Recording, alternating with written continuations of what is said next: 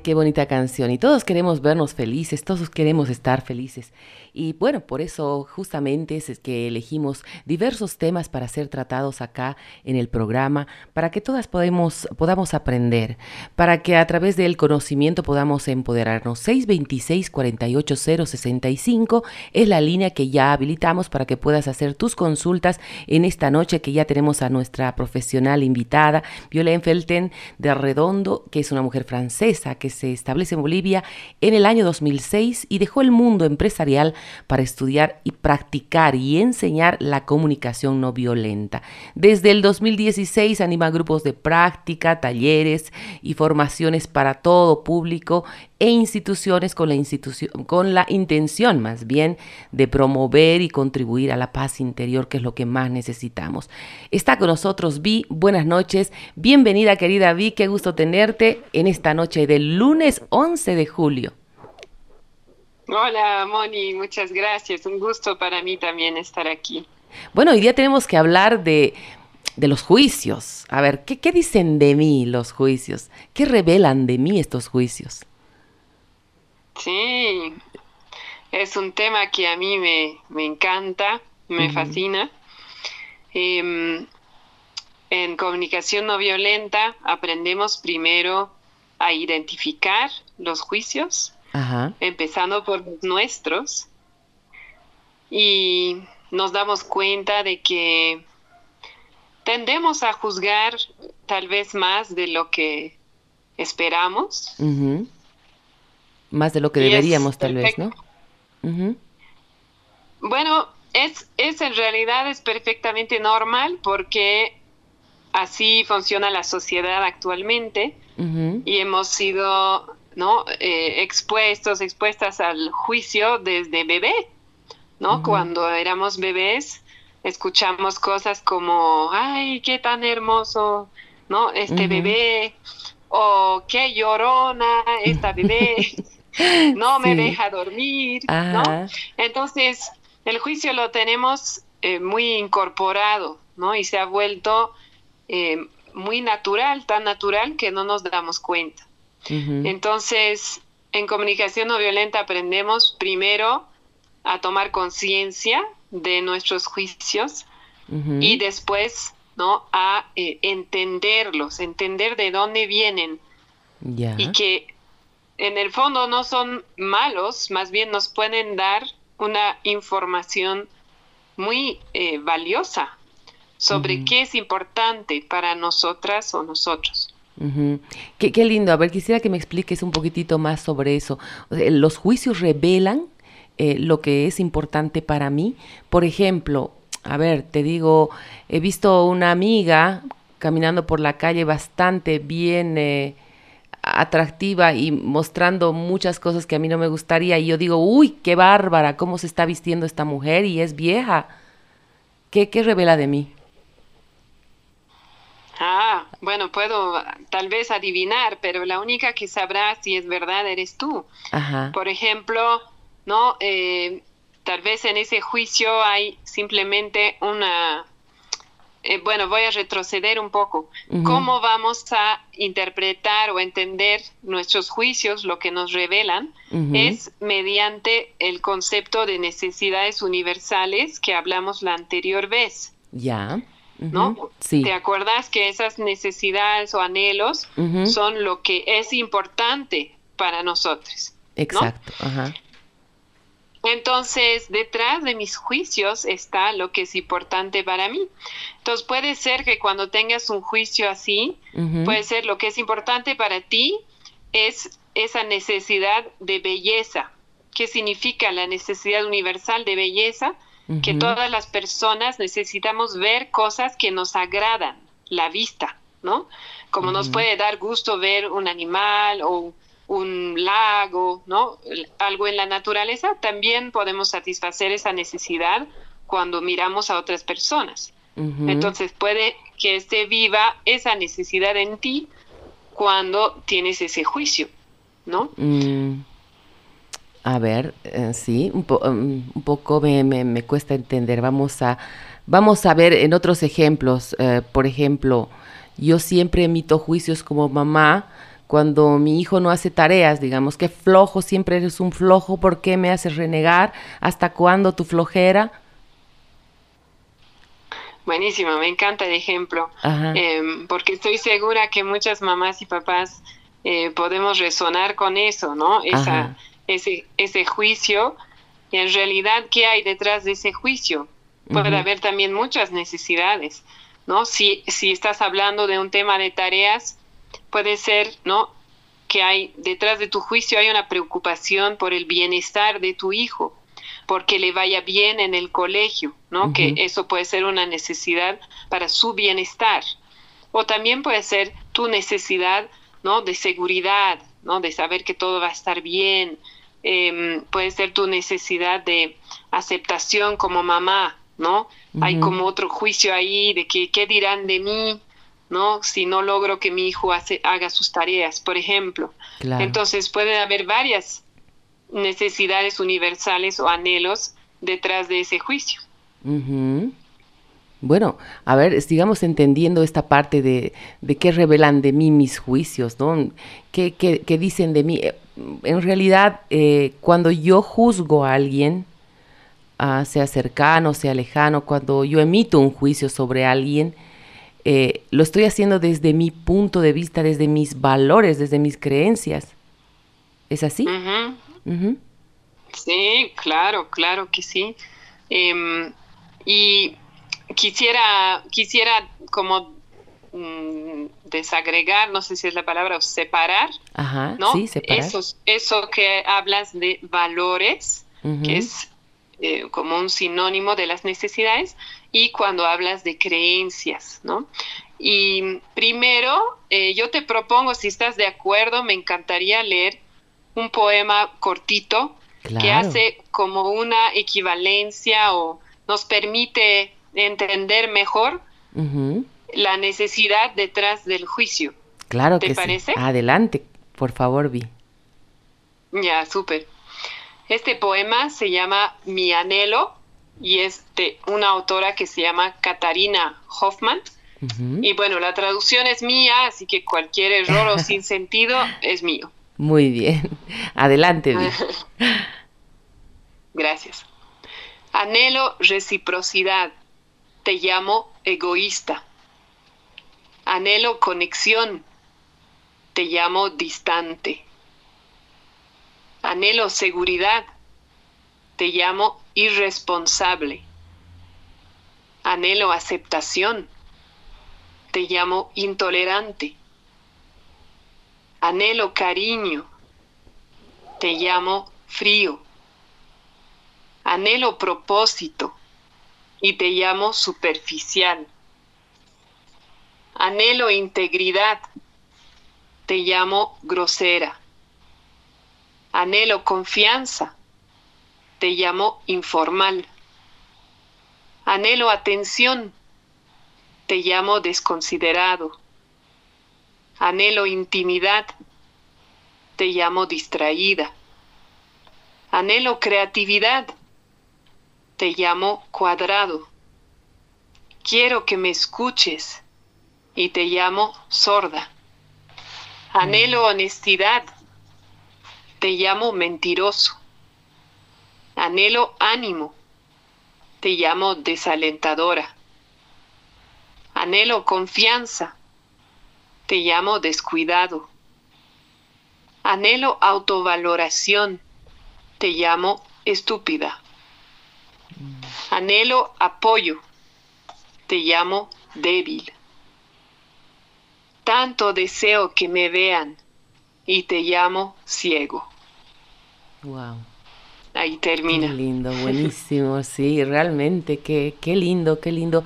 Y esto va a quedar grabado para las personas que acaban de llegar a nuestra sintonía, las personas que no han podido apuntar, porque está muy bueno, muy lindo.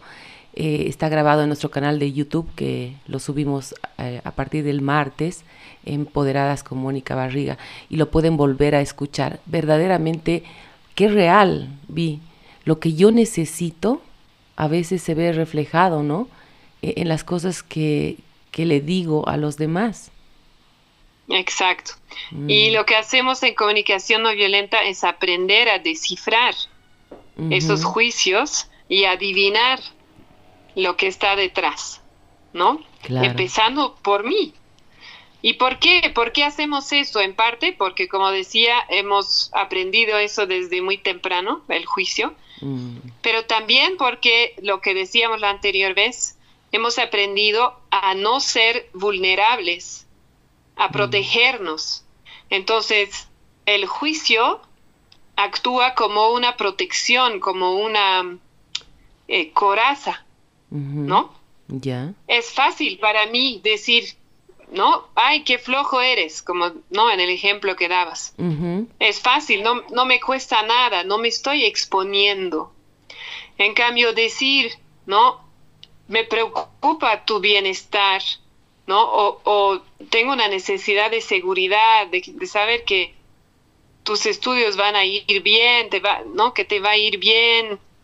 Mm, tengo esa preocupación o, ¿no? Necesito, digamos, ese, ese reconforto, esa, esa como garantía, ¿no? De que todo va a ir bien. Eso es vulnerable decir.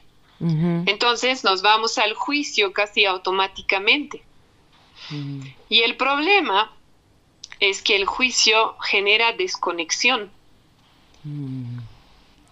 El juicio es como una barrera entre tú y yo, ¿no? si estoy hablando contigo. También es una barrera dentro mío. Cuando me estoy juzgando a mí misma, el juicio me impide como avanzar, me, me impide cambiar. Creemos que es lo opuesto, ¿no? Que castigándonos vamos a ser mejores personas, pero en realidad el juicio me mantiene exactamente donde estoy. Y el juicio es la base de la violencia, como hablamos la anterior vez. Ahí es donde puede empezar todo. Es como vivir en juicio sin darme cuenta es como abrir una puerta a la violencia.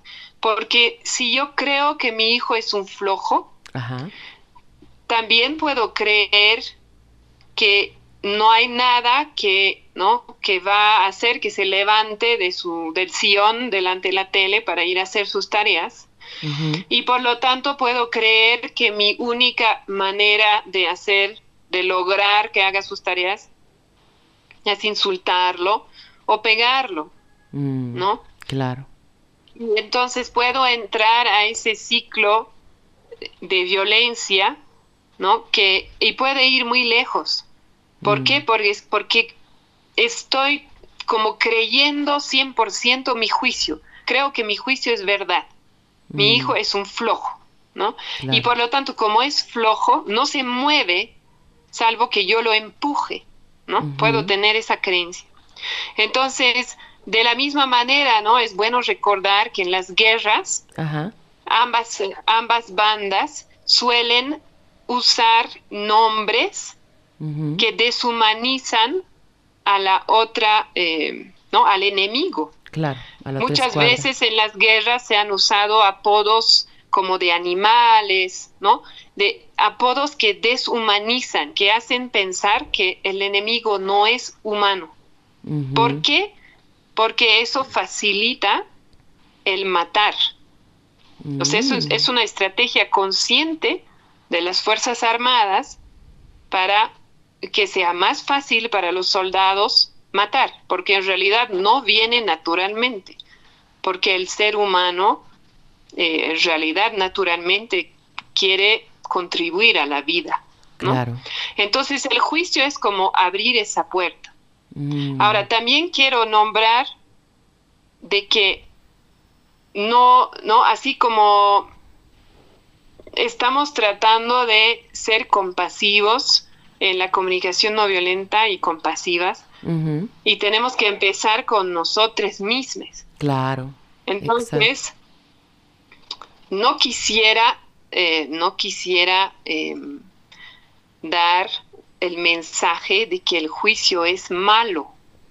Eso es importante para mí, no nombrar que no estoy diciendo eso, sino que si lo creemos y no logramos cuestionarlo, puede ser peligroso. Eso sí. Pero al mismo tiempo, en la actualidad, el juicio es parte de nosotros, es parte de nuestra sociedad. Claro, pero... Entonces podemos aprovecharlo para encontrar esta información valiosa de qué es importante para mí o para la persona que está juzgando. Claro, podemos hacer un juicio que sea positivo, como dices tú, ¿no? No aquel juicio eh, en el que eh, como, como, los, eh, como la gente que está en una guerra desnaturaliza a, las personas precisamente porque los va a matar y nosotros podemos matar también con nuestras palabras psicológicamente, mm. ¿no? O sea, al mm. ponerte yo una etiqueta, te, te destruyo emocionalmente, ¿no? Qué tonta que eres, qué... Ah, hay palabras terribles eh, que utilizamos como juicios, ¿no? Sí. Em, cuando yo digo que el juicio genera desconexión, en realidad pasan dos cosas. Primero, hace mucho más difícil la comunicación entre tú y yo. Claro. ¿No? Si yo, si yo uso alguna de esas palabras, ¿no? Moni, así. Eres una floja, ¿no? No haces nada. Eres una floja, Moni, claro. ¿no? Entonces voy a generar desconexión entre tú y yo. Es mucho más difícil para ti escuchar eso. Y lo más probable es que vas a entrar eh, a, defenderte, es lo natural, ¿no? Entonces, defenderte puede ser no, no soy, o puede ser también contraataque, ¿no? y, y diciéndome a mí también una etiqueta. Entonces, va a ser muy difícil empezar una conversación con un juicio y lograr, por ejemplo, una solución, ¿no? Empezando con un juicio. Mm. Pero lo otro que pasa también es lo que tú dices, es que cuando las personas escuchan un juicio una y otra vez, entonces ahí estoy pensando especialmente en niñas y niños que crecen escuchando algunas etiquetas, eh, la, la, la tragedia es que pueden terminar creyéndolo. Exacto. ¿No? Entonces, ese niño a quien se lo ha llamado flojo, mm. puede crecer con esa idea de que, bueno, soy un flojo. E, esa es parte de mi identidad y por lo tanto no voy a poder hacer esto o este otro porque soy un flojo. Entonces esa etiqueta lo limita en su vida porque eh, es como si las etiquetas muchas veces se volvieran profecías autocumplidas, ¿no? Entonces, lo va limitando en su vida. Pero ¿qué pasa? ¿Qué pasa si mi juicio es, eres un ángel? Claro, la actitud va a ser totalmente diferente, ¿no? Sí, pero te cuenta, te cuento que la limitación es la misma no te creo. Si yo crezco, sí, si yo crezco, ¿no? Con esa, esa etiqueta, soy un ángel, soy un ángel, soy un ángel, soy, wow, soy un ángel. Entonces puede haber una parte de mí que no se permite, por ejemplo, el enojo. Yo no tengo derecho a enojarme nunca, porque soy un ángel. Claro. O no tengo derecho a quejarme, o no tengo derecho a estar triste o a lo que sea. ¿No? Y eso también me limita. En realidad el juicio eh, limita la libertad de la persona. Mm. Mira cómo estamos aprendiendo. Realmente se me vienen muchas ideas a la, a la, mente porque así como somos duros para etiquetar de forma negativa, también lo somos para decir, ah, no es que mi hijo es sumamente inteligente, es que mi hijo es eh, un caballero, o, mi hija es una dama, cosas como esas que también los van a limitar e, en el futuro, ¿no? Sí. Y también es como tal vez te ha pasado alguna vez, ¿no? A veces alguien te, te da un juicio positivo y tú interiormente estás negándolo o, o incluso externamente, ¿no? Ah, es que Moni, tú eres tan capa, ¿no? O Moni, tú eres tan buena, lo que sea internamente estás como que, bueno, pero ayer le grité a no sé quién, o no, o ayer no me equivoqué en tal cosa. Entonces, el juicio positivo también nos puede generar más autojuicio. Totalmente, sí. Mira, mm. mira que yo, yo como profesional, y, voy a poner un poquitito eh, parte de, de, mi vida, pero mira lo que me pasa cuando tú, tú comentas justamente eso, pero si la Mónica es una mujer tan, tan sensata, tan capa, eh, aparece en la televisión, está en los medios, y dentro de mí no me siento capaz de decir que soy tímida. Porque eso, mm. esos juicios me limitan y me limitaron toda la vida y soy una mujer que ni siquiera a, su defensa de tesis permitió que sus papás vayan, porque me moría de vergüenza. Entonces, claro, son cosas con las que uno tiene que lidiar. Y aparentemente soy la presentadora de noticias y la locutora de radio, pero en realidad frente a mí casi no tengo nunca a nadie más que una pantalla, un, qué sé yo, una, una cámara filmadora o un micrófono. Mm, me encanta, me encanta que compartas porque em, satisface mi necesidad de autenticidad. gracias. Para hablar en CNB, ¿no? Em, recibo tu autenticidad y tu vulnerabilidad. Gracias. Y, la, la, tesoro. Gracias, gracias. Porque eh, para mí, ¿no? Significa mucho el saber, ¿no? saber más de ti, como algo más íntimo. Y también porque creo que puede ayudar, ayudarnos y ayudar a todas las personas que escuchan, em, ¿no? A hacer lo mismo. ¿no? A, a, como revelarse también, obviamente, siempre como hablamos la anterior vez, en un ambiente en el cual uno se siente seguro, segura.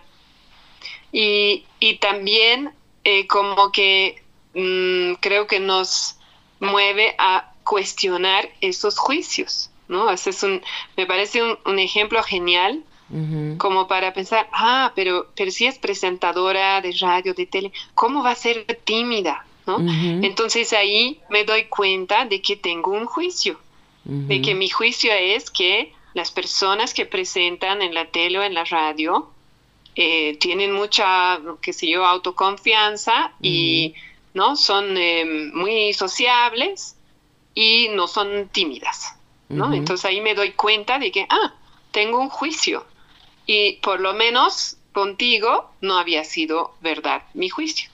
Entonces me parece genial, ¿no? Como ejemplo. Gracias. No, y así ocurren muchas cosas eh, eh, eh, en la vida cotidiana.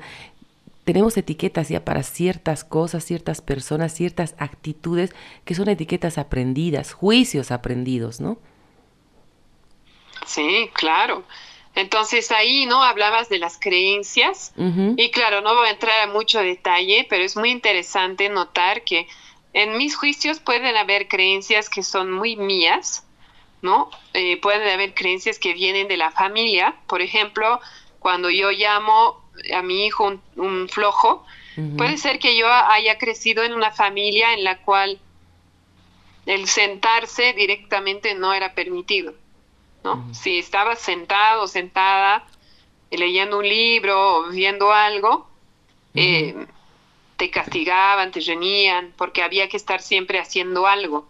Entonces me puedo dar cuenta de que, ah, de ahí viene, ¿no? Mi, mi creencia y mi juicio de que como acabo de llegar de la oficina, he trabajado todo el día y veo a mi hijo sentado en el sillón viendo tele, entonces juzgo que es un, flojo. Claro. Pero viene de esa creencia. Y después hay creencias que, que, vienen de la sociedad, ¿no? Y del sistema, que pueden ser creencias más, em, em, como más generales, más, em, ¿no? Que engloban a grupos de personas, por ejemplo, según su edad, según su género, según su eh, color de piel. Pueden haber muchas creencias ahí que también pueden estimular mis juicios. Claro. ¿Y cómo se puede interpretar aquella frase de que eh, el juicio no dice nada de la otra persona? Eso. El juicio dice todo sobre mí. Ajá. Ajá. Sí. Es como, ¿no? Recordar de que todo es cuestión de percepción e interpretación.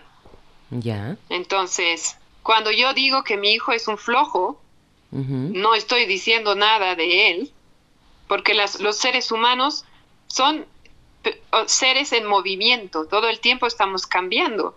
Puede ser que hoy no tenga ganas de hacer mucho y quiero ver tele, y mañana tengo ganas de ir a jugar fútbol, y pasado mañana tengo ganas de, qué sé yo, investigar algo en la compu, y ¿no es cierto? No estoy siempre igual, estamos siempre cambiando. Entonces, por eso que las etiquetas en realidad no dicen nada, porque son em, estáticas. Y nosotros somos seres en movimiento. Pero sí dice algo de mí, ¿no? Dice lo que es importante para mí, como decíamos, puede ser mi seguridad, mi tranquilidad, mi aceptación como mamá, su bienestar. Si los seres humanos pudiésemos comprender eso, sería más, más fácil, ¿no? Las relaciones eh, interpersonales del día a día. Uf, claro, mm. porque lo interesante, para mí es lo más interesante, que cuando tú tienes un juicio, no importa si no lo dices en voz alta. Si tú te acercas a una persona con un juicio en ti, está esa energía entre tú y la otra persona. Mm. Está igual la desconexión, solo que la persona tal vez no va a saber por qué, ni tú, ¿no? Pero ahí está la tensión de tu juicio. Cuando tú te acercas pensando esa, esa persona es estúpida, no va a salir bien tu conversación, tu interacción, ¿no? Entonces, ¿qué es, ¿qué es lo que podemos hacer, ¿no? Em, bueno, lo primero es empezar a reconocer que cuando estoy juzgando. Ahora, ¿qué es un juicio? ¿no? Todo lo que evalúa, todo lo que etiqueta, adjetivos, adverbios, ¿no? Cuando decimos tú eres o esa persona es, incluso esta situación es, ¿no? Ahí lo que sigue es un juicio. También cuando decimos, usamos las palabras nada, nunca, siempre, nadie, ¿no? Todas esas, esas palabras también son juicios porque en general no es verdad, ¿no? Claro, si tú dices nunca fui a Brasil, bueno, ¿no? Puede ser verdad. Claro. Pero si dices, nunca atiendes tu cama, ¿no? Nunca me ayudas. Entonces, probablemente no es verdad. Probablemente ha habido algunas veces, o por lo menos una, ¿no? En la cual eh, sí lo hizo. Entonces, ¿no? Eso nos ayuda a darnos cuenta de que estamos juzgando. Otra, otra opción es preguntarme, ¿va a estar de acuerdo conmigo, ¿no? Esa otra persona va a estar de acuerdo con mi manera de ver las cosas. Eso puede ser otra manera, digamos, más, más fácil, ¿no? Como un atajo para darme cuenta de que mm, probablemente estoy juzgando. Claro. Entonces, ¿cómo lo puedo decir de otra manera? Hay, hay, dos, hay dos cosas ahí. Una opción es que yo tomo responsabilidad por mi juicio. ¿Eso qué quiere decir? Puedo decir, por ejemplo, ¿no? Para mí, qué sé yo, estamos, estamos hablando de una película, de una, lo que sea. Para mí, esa película es una macana, ¿no? Entonces ahí estoy, estoy haciendo muy claro que esta es mi percepción y por lo tanto que tú puedes tener otra percepción, ¿no? Igual puede ser difícil de escuchar, pero yo estoy conscientemente asumiendo mi juicio. ¿No? Otra opción es decir, por ejemplo, a mí no me gusta o a mí sí me gusta, ¿no? Algo que, por ejemplo, ¿no? Tratamos de enseñar a, nuestras hijas, que cuando la comida no les gusta, que no digan, está horrible. me hace sentir mal, claro. ¿No? No me gusta. Sí. Porque a otra persona sí le gusta. Entonces ahí estás dejando ese espacio para que otra persona se sienta libre de decir, bueno, a mí sí me gusta. ¿no? Entonces, eso es como un primer paso. Y en la comunicación no violenta aprendemos también a nombrar las situaciones de manera más objetiva, usando lo que llamamos una observación, que es como decir las cosas de manera totalmente objetiva, como si lo hubiera filmado una cámara. Ya. ¿No? Entonces, en vez de decirle a mi hijo, ¿no? Eres un flojo, anda a hacer tus tareas, por ejemplo. Podría decir, eh, hijo, acabo de llegar y te veo sentado en el sillón viendo tele, ¿no? Esa es una observación.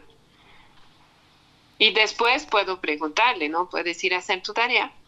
Pero lo muy interesante ahí es que al nombrar la observación, a veces me doy cuenta de que tal vez mi juicio es muy apresurado.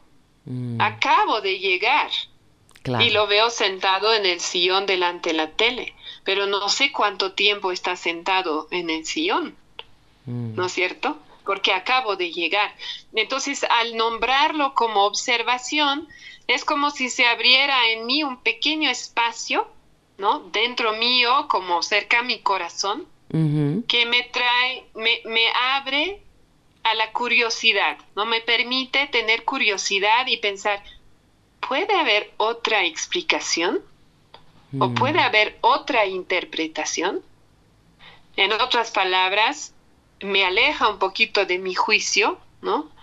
Y me da una opción para acceder a la compasión. Entonces ahí, tal vez en vez de juzgarlo y decir lo que vaya a hacer su tarea, tal vez voy a empezar por decir, ¿hace cuánto tiempo que estás viendo tele, por ejemplo? ¿No? O ya has hecho tus tareas. Entonces, ¿no? En vez de irme directo al juicio y a la, a la exigencia o a la amenaza, digamos, voy a tener primero curiosidad. Claro. Y Ahora, eh, puede ser que se confirme lo que yo juzgaba y puede ser que descubra algo muy diferente. Claro, lo que pasa es que los seres humanos somos muy reactivos, ¿no? Y, claro, no nos han enseñado a actuar desde la compasión. Entonces está el segundo ese en el que has entrado, ves todo sucio y ahí está tu hijo en su celular. Ahí no puedes pensar, vi, es muy difícil, ah, a ver, respirar profundo y decirle, eh, acabo de llegar de la calle. Lo único que haces en ese momento como reactivo que eres o reactiva es gritar, esto todos los días, estoy cansada de ver. claro, y, ahora estamos aprendiendo que hay otras formas, ¿no? Sí, pero es súper importante lo que dices, primero porque esa es una realidad, ¿no? Mm. Es así, así hemos aprendido, así vivimos, así nos comunicamos. Y por eso el primer paso es darme cuenta. Entonces, digamos, ¿no? Como ya les voy a dar tarea. Ay, sí, claro, nos gustan las tareas, sí. ¿Cuál es la tarea? ¿No Ajá. Entonces la repetiré al final, pero no, o sea, la primera tarea puede ser simplemente darme cuenta. Y entonces en esta semana de repente voy a darme cuenta de que, ah, llegué, tuve un juicio de que mi hijo no estaba haciendo nada, ¿no? Lo llamé flojo, le dije de todo, grité. Entonces, Ahí simplemente darme cuenta, no importa si me doy cuenta dos horas después o al día siguiente, ¿no? No importa cómo me doy cuenta. Tal vez me doy cuenta porque él me dice, ¿no? Eh, no, no, no me llames así, no soy un flojo y ahí, ah, otra vez estaba juzgando. No importa. Ese es el primer paso, es darme cuenta. Y si me doy cuenta después, no importa. Ahí me puedo preguntar, ¿no? Primero, ah, estaba juzgando, ok. Y ahí me pregunto, ¿cuál era mi necesidad?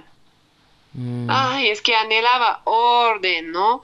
Y mm. paz y esa seguridad de saber que él ya ha hecho sus tareas y de que le va a ir bien, ¿no? Y sobre todo esa tranquilidad de saber que ya no hay más pendientes porque he pasado todo el día trabajando y ahora quiero, yo quiero estar sentada en el sillón, ¿no? Claro. Entonces, me, me puedo preguntar eso, ¿no? Y de esa manera voy como desconstruyendo mis juicios, ¿no? Entendiendo lo que es importante para mí. Y a medida que me vaya dando cuenta, voy a, o sea, cada vez me voy a dar cuenta más cercano al momento del juicio.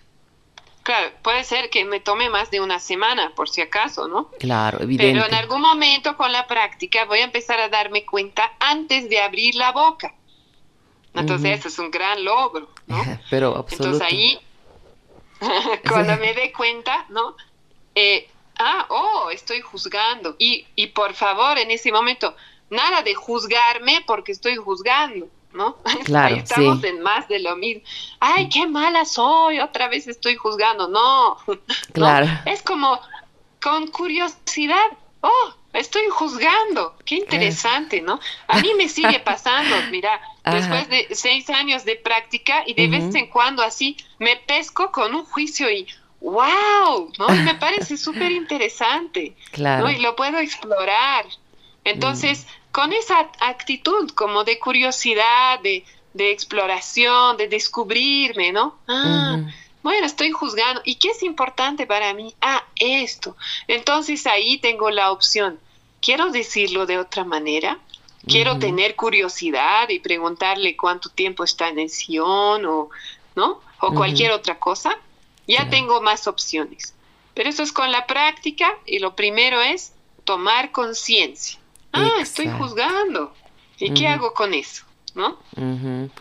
Mira, tengo varias preguntas que ya han llegado a nuestra línea del WhatsApp. ¿Te parece si te las voy formulando? Ya. Me parece. Aquí hay una que dice, eh, ¿de qué manera afectan los juicios a mi vida? Que, que, creo que ya está respondida, pero vale la pena que la, que la vuelvas a, que volvamos a recapitular. Ahí se termina la pregunta. Ajá, eso dice. ¿De qué manera afectan los juicios a mi vida? es la primera. Muy bueno, interesante, gran pregunta. Sí. Eh, bueno, no puedo saber sobre, sobre tu vida, sobre la vida de la persona que mandó la pregunta, pero puedo hablar en general, ¿no? Eh, lo que hablamos, que los juicios nos limitan, ¿no? Podemos, sobre todo cuando los creemos, ¿no? Si creo juicios sobre mí, me voy a limitar a mí misma. Y si creo juicios sobre otra persona, eh, eh, voy a limitarme también en mis interacciones con esa persona. ¿no? Mm. Por ejemplo, si, eh, qué sé yo, si yo llego a una fiesta y me presentan a alguien ¿no? Una persona que parece muy buena persona y después viene alguien y me dice, cuidado, es, un, es una loca, ¿no? O es un loco, o es un manipulador, qué sé yo, ¿no? Lo que sea. Sí. Entonces, el momento en el cual yo me crea ese juicio, voy a limitar mi interacción con esa persona, mm. ¿no? Porque, ah, no, mejor no me meto, ¿no? Y quién sabe, por ahí de dónde salió ese juicio y por ahí hubiera tenido una linda amistad o qué sé yo con esa persona. Entonces me limitan, ¿no? Eso es lo primero. Y después, sobre todo, me desconectan de la vida y de mi corazón, ¿no? Mm. Porque cuando yo estoy en juicio, no puedo acceder a mi corazón.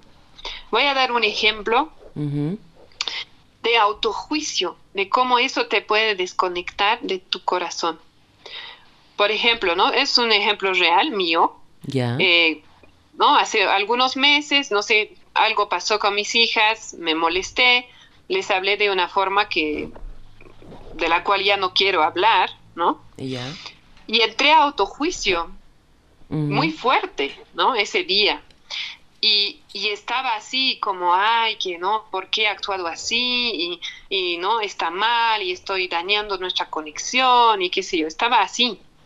Hasta que me di cuenta de que al, eh, al estar así, mientras yo estaba así, de verdad que no podía acercarme a ellas. De hecho, las estaba evitando, ¿no? Mm. Y, no quería tener interacción porque me estaba juzgando. Mm. Entonces, cuando estoy en juicio, no tengo, pierdo la capacidad de conexión. No mm. puedo eh, estar conectada con otra persona, ni tampoco conmigo. Estoy ahí trancada, como nadando en juicio. ¿No? Que puede ser autojuicio y puede ser juicio de otra persona. Entonces me desconecta de la vida, porque mm. estoy ahí trancada. ¿no? Y por ejemplo, cuando caigo en un estado depresivo, por ejemplo, es ahí, es como que estoy inmersa en autojuicio, ¿no? Mm. Entonces es, es más difícil volver a conectar con la vida, porque todo el día me estoy diciendo, soy una inútil, no puedo, ¿no? He fracasado, lo que sea, lo que sea los juicios. Entonces, por eso es, es al, al, darme cuenta de mis juicios, puedo volver a conectar con mm. mi corazón y con otras personas y mm. con la vida. Claro, claro, evidentemente. Eh, aquí pregunta, eh, debe ser una mamá. Lo que pasa es que ahora me salen solamente números en el WhatsApp. Eh, no tengo los contactos de esas personas, entonces son solo números. Les agradezco de todas maneras estar en sintonía y estar siguiendo el programa de esta noche.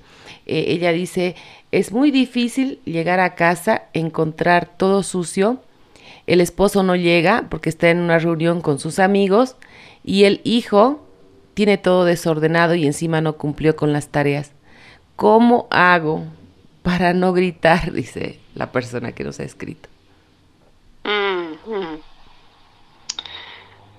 Sí, que es muy similar a lo que estábamos hablando, ¿no? Claro. Y, pero quiero aprovechar ahí para nombrar que en comunicación no violenta, por ejemplo, no vamos a em, no vamos a eh, decirnos, ¿no? Ya no tengo que gritar, por ejemplo o ya no tengo que juzgar. Porque en el momento en el cual yo me digo algo así, se despierta mi necesidad de autonomía y de libertad. Y lo que va a pasar es exactamente lo opuesto. Es igual que cuando yo no ya ya ya solté ese tema porque no lo no lo lograba. Cuando yo me decía voy a dejar de comer chocolate, no, ahora como alegremente. Ah, qué bien. Eh, ¿no? Incluso cuando te dices a ti misma algo así, ya no, ¿no? Lo primero que vas a hacer es volver a hacer lo mismo. Entonces, en vez de decir ya no quiero gritar, voy a decir qué quiero.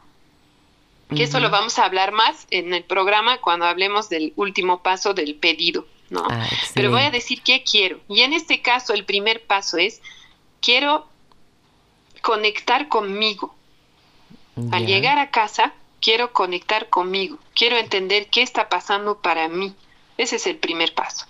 Y es todo lo que ha nombrado, ¿no? Quiero orden, quiero, ¿no? Quiero apoyo, yo escucho quiero apoyo, el, marido no está para ayudarme, ¿no? Ha salido, además, se está divirtiendo y mm. yo estoy llegando a casa al desorden. Entonces hay, me parece que puede haber una necesidad de apoyo y tal vez una necesidad de, ¿no? De, de, de, justicia o de equidad o de, ¿no? de reciprocidad, de que yo también pueda tener mi diversión, ¿no? Claro. Hay necesidad de orden. Entonces, puedo ver todo eso. Eso es lo, mi primer paso, ¿no? A medida que yo vaya practicando esa autoconexión y entender qué es importante para mí y empezar a nombrarlo de otra manera, que es lento, voy a ir gritando menos o cualquier comportamiento que sea, ¿no? Juzgando menos. O sea, yo me tomo como, eh, yo soy el ejemplo, yo empecé con la CNB porque yo quería dejar de gritar, así tal cual, en casa, ¿no? Con mis hijas. Como todas las mujeres, o la mayor parte, ¿no? Sí, sí. Sí, bueno, y mira, todavía grito, pero antes era todos los días, ahora pasa tal vez una vez al mes o cada dos meses. Bueno, igual cuando pasa, ¿no? No me siento bien, entonces, bueno, lo, lo trabajo, ¿no? Trabajamos con un proceso de reparación, reconexión. Pero va disminuyendo la frecuencia, pero no porque estoy a dieta de gritos, ¿no? Sino porque estoy cambiando mi manera de, em, de pensar, de conectar conmigo, de vivir la vida. Estoy aprendiendo a tomar esa pausa, que puede ser 30 segundos, mm, donde me pregunto, ¿qué mm. pasa en mí? Y entonces, ¿no? Ahí tengo más opciones. Uf, necesito salir, respirar. Ahorita le voy a gritar a alguien. Me voy. que no aparezca nadie por aquí. Claro, claro, absoluto. Mira, tengo la última pregunta porque siempre nos queda corto el tiempo, Vi. Es tan interesante lo que dices y aprendemos tanto cada lunes. Espero que no se estén perdiendo ni una sola parte de este CNB tan lindo. Dice, estoy sufriendo una infidelidad. ¿Cómo cambio mi odio y mi dolor? Mm. ¿Cuál era la primera palabra que no escuché bien? Estoy sufriendo una infidelidad. Ok. ¿Cómo ah, cambia mi odio y mi dolor? Dice. Uf. Mm. Súper. Eh, gran pregunta, porque aquí estamos hablando ya eh, de situaciones más, más fuertes, ¿no? Más dolorosas, mm. eh, muy dolorosas. Entonces agradezco la pregunta porque, bueno, yo creo que es interesante entrar también a hablar de cómo puede ayudarnos esta corriente también en las situaciones fuertes. Así es. Entonces ahí lo primero, en cualquier situación fuerte y en esta en particular, lo primero es atenderme a mí, ¿no? ¿Eso qué significa? Recibir mi, em, mis sentimientos, ¿no? Mi experiencia interior, como que em, aceptar que esto es lo que estoy viviendo y que me duele, ¿no? Que es súper doloroso, que me despierta esa rabia, ese odio, ¿no? todo eso es como que un primer paso es reconocer que eso está ahí. y, que, tengo derecho a sentirme así, ¿no? Eso es lo primero. Y ahí puedo identificar también, ¿no? ¿Qué es lo importante para mí? ¿Cuáles son mis necesidades en esa situación? ¿No? Me imagino que puede haber necesidad de honestidad, ¿no? De integridad, de confianza. Lealtad. Mm. Ajá, de seguridad emocional, ¿no? De, puede haber ahí un querer saber, ¿no? Si, si soy amada, si fui amada, ¿no? Esa seguridad emocional. Mm. Puede haber un tema de, de aceptación, ¿no? De autoaceptación, porque muchas veces en las situaciones dolorosas me viene autojuicio también. Mm. Tal vez yo me equivoqué, tal vez yo no debía hacer esto, esto. Entonces ahí hay otra dimensión, ¿no? Eh, que yo invito, digamos, aparte del recibir mi experiencia y probablemente pedir apoyo, ¿no? Que sea una amiga que me escuche, pero alguien que me acompañe en esas situaciones fuertes. Pero aparte yo invito a recordar de que lo que dijimos la anterior vez, todas las acciones que toman las personas son por sus anhelos, por sus necesidades universales. En otras palabras, esa infidelidad nació de una necesidad universal de esa persona, ¿no? de mi pareja. Es, no es, no sé, suena raro decirlo así, ¿no? No es personal.